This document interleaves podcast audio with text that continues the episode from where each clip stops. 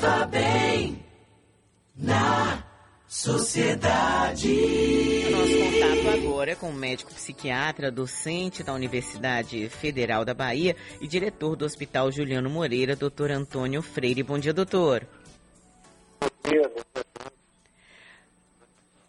Doutor, o nosso assunto de hoje é o transtorno alimentar, né?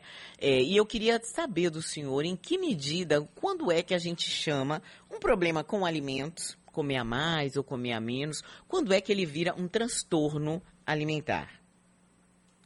Bom, é, antes de mais nada, agradecer o convite e agradecer a vocês aí pela atenção à saúde mental, né, pelo cuidado, pela orientação a, a, aos ouvintes aí em relação a cuidados com saúde mental. Então, a gente agradece porque é um serviço de, de orientação né, importante.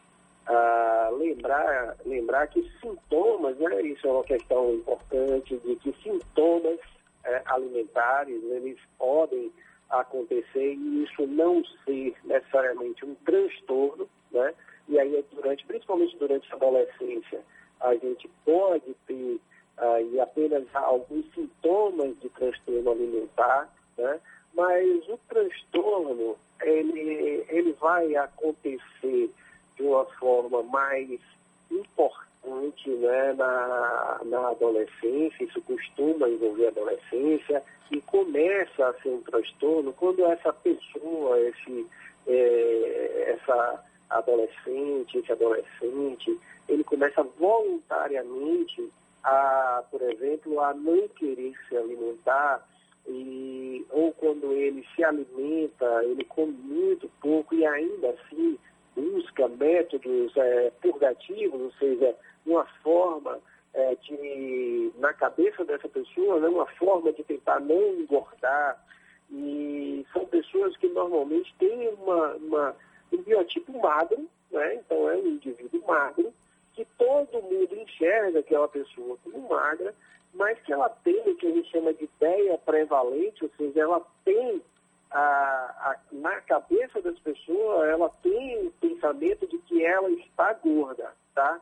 Então, por mais que o pai, que a mãe, que o namorado, a namorada, o amigo diga, olha, você não está gorda, você não está gordo, a pessoa, ela se enxerga é, gorda, então essa pessoa quando tem um transtorno alimentar, ela pode começar, por exemplo, a evitar se olhar no espelho, porque se olhar no espelho gera muita angústia para essa pessoa, porque ela se enxerga gorda, tá? então ela tem uma distorção da própria imagem corporal, né? então ela tem uma distorção importante da imagem, ah, ela tem um medo ah, exagerado de engordar, né?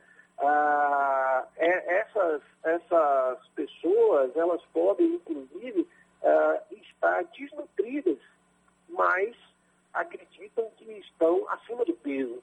Então, elas nunca estão satisfeitas, né? E como elas, por exemplo, sabem que ah, o pai, a mãe, ah, ou até o médico clínico que vai avaliar, é, vai pesar e vai dizer que ela está magra, né, como ela sabe disso, ela pode inclusive tentar uh, burlar nesses momentos de pesagem para que uh, uh, as pessoas não achem que ela continua emagrecendo. Então, essa paciente pode estar com um índice de massa corporal de 16, digamos assim, que é algo de desnutrição, né? o índice de massa corporal é, é, é normal vai variar de 18,5 a, a 24,9 aí, né? Então, uh, a pessoa às vezes está com um IMC, um índice de massa corporal 17, ou seja, está desnutrida, mas ela acredita que ainda precisa perder peso porque ela não se enxerga desnutrida, ela não se enxerga magra, e aí ela tenta, na hora da pesagem, por exemplo, ela tenta colocar coisas pesadas na, na, roupa íntima uh, para que aquele peso é, não demonstre que ela continua é, emagrecendo, que ela continua tendo estratégias de purgação, porque todo mundo está criticando ela, todo mundo está dizendo para essa pessoa que aquilo que ela está fazendo não deve ser feito, e aí essa pessoa tenta ah, esconder. Né? Então, ah, é importante que a gente perceba há um sofrimento nessa, ah, nessas pessoas muito grande, nessas pessoas com transtorno alimentar. Né? Agora, então, doutor, a, é, é, é, a gente né, imagina esse sofrimento das pessoas, essa dificuldade de se olhar no espelho, a dificuldade de perceber que está vivenciando um transtorno, apesar de, de né, na medida em que você coloca nas suas partes íntimas algo mais pesado, no momento de subir numa balança, é, quando a gente está bem, a gente já percebe que, né, que existe um problema aí. Por isso que eu queria saber é, o que quem está no entorno pode fazer. O que é que, que os pais, os amigos, os parentes, de que forma que a gente pode ajudar essa pessoa? Ah, veja, é, ah, uma primeira questão é, é, não ficar comentando a respeito do peso dessa pessoa. Né? Ela já tem uma dificuldade em aceitar a sua, a sua própria imagem corporal e já se impõe essa questão de ter que emagrecer. Né? Então, é, não, a gente não deve comentar acerca do peso, nem dizer, ou, ou se, se a pessoa está começando a se alimentar melhor porque está fazendo acompanhamento é, multiprofissional, com com nutricionista, com pediatra, com a psiquiatria da infância é, e adolescência, né? E aí a, ela está começando a se alimentar melhor, a família às vezes percebe que aquela pessoa, olha, ela está se alimentando melhor, e aí chega e diz assim, ó, oh, você está mais gordinha. Isso, por exemplo, é uma coisa que a gente não deve dizer, né? Por mais que pareça bom, para essa pessoa ela vai ouvir isso de uma forma muito ruim, né? A, a gente também é, deve estar atento ao comportamento né, das pessoas que estão no nosso entorno. Então, se a, a, o indivíduo senta à mesa para no restaurante com a família ou num bar e aquela pessoa não, ela não se alimenta ou ela pega uma folha de alface e já está satisfeita só com a folha de alface e até restrição de água às vezes ah, essas pessoas fazem, elas não querem beber água porque ah, tem a ideia de que água engorda. Né? E água não engorda, a gente sabe que água não engorda, mas é óbvio que se eu bebo é, um litro de água e eu vou me pesar, eu vou estar naquele momento um quilo mais pesado, né? Ah, e, mas depois eu vou suar, eu vou perder esse líquido, eu vou urinar. Então, é, mas isso não, não entra de forma racional no pensamento dessas pessoas, porque elas estão adoecidas. Né? Uhum. Então, é, se eu, eu percebo que ah, o meu filho não está, não tá, ele está muito restritivo, ele come duas folhas de alface e depois ainda calça o tênis, a roupa de malhar e vai para a academia precisa queimar aquela caloria do almoço.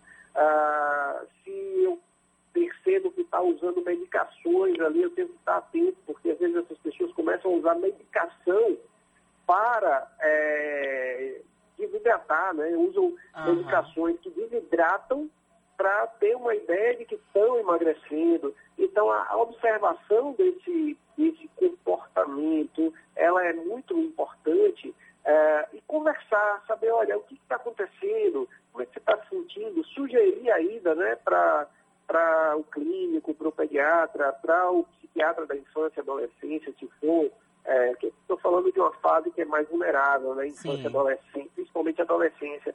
Ah, cuidado com essas questões de rede social, é preciso conversar muito, porque as pessoas postam é, é, imagens que não são verdadeiras, né? Então as fotos são trabalhadas ali em, em edição, né, para que fique perfeito aquele corpo que está ali publicado, mas aquilo ali a gente precisa conversar, porque às vezes ah, o adolescente, o adulto jovem, certo. informação, ele vê aquilo como verdade. Uhum. Ele precisa chegar naquele ideal.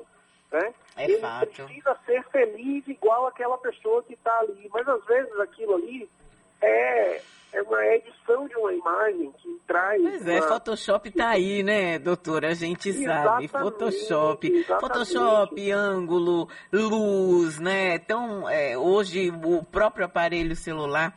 Mas enfim, quero agradecer muito aqui, doutor Antônio Freire, médico psiquiatra, professor da Universidade Federal, diretor do Hospital Juliano Moreira, é, essas dicas e vou deixar aqui aberto, vou pedir para a produção um novo contato com o senhor para a gente conversar até um pouco mais a fundo sobre esse assunto, porque em especial especial para adolescentes é muito, muito importante. Obrigada, viu, doutor? Bom dia. Obrigado também, bom dia. Obrigado.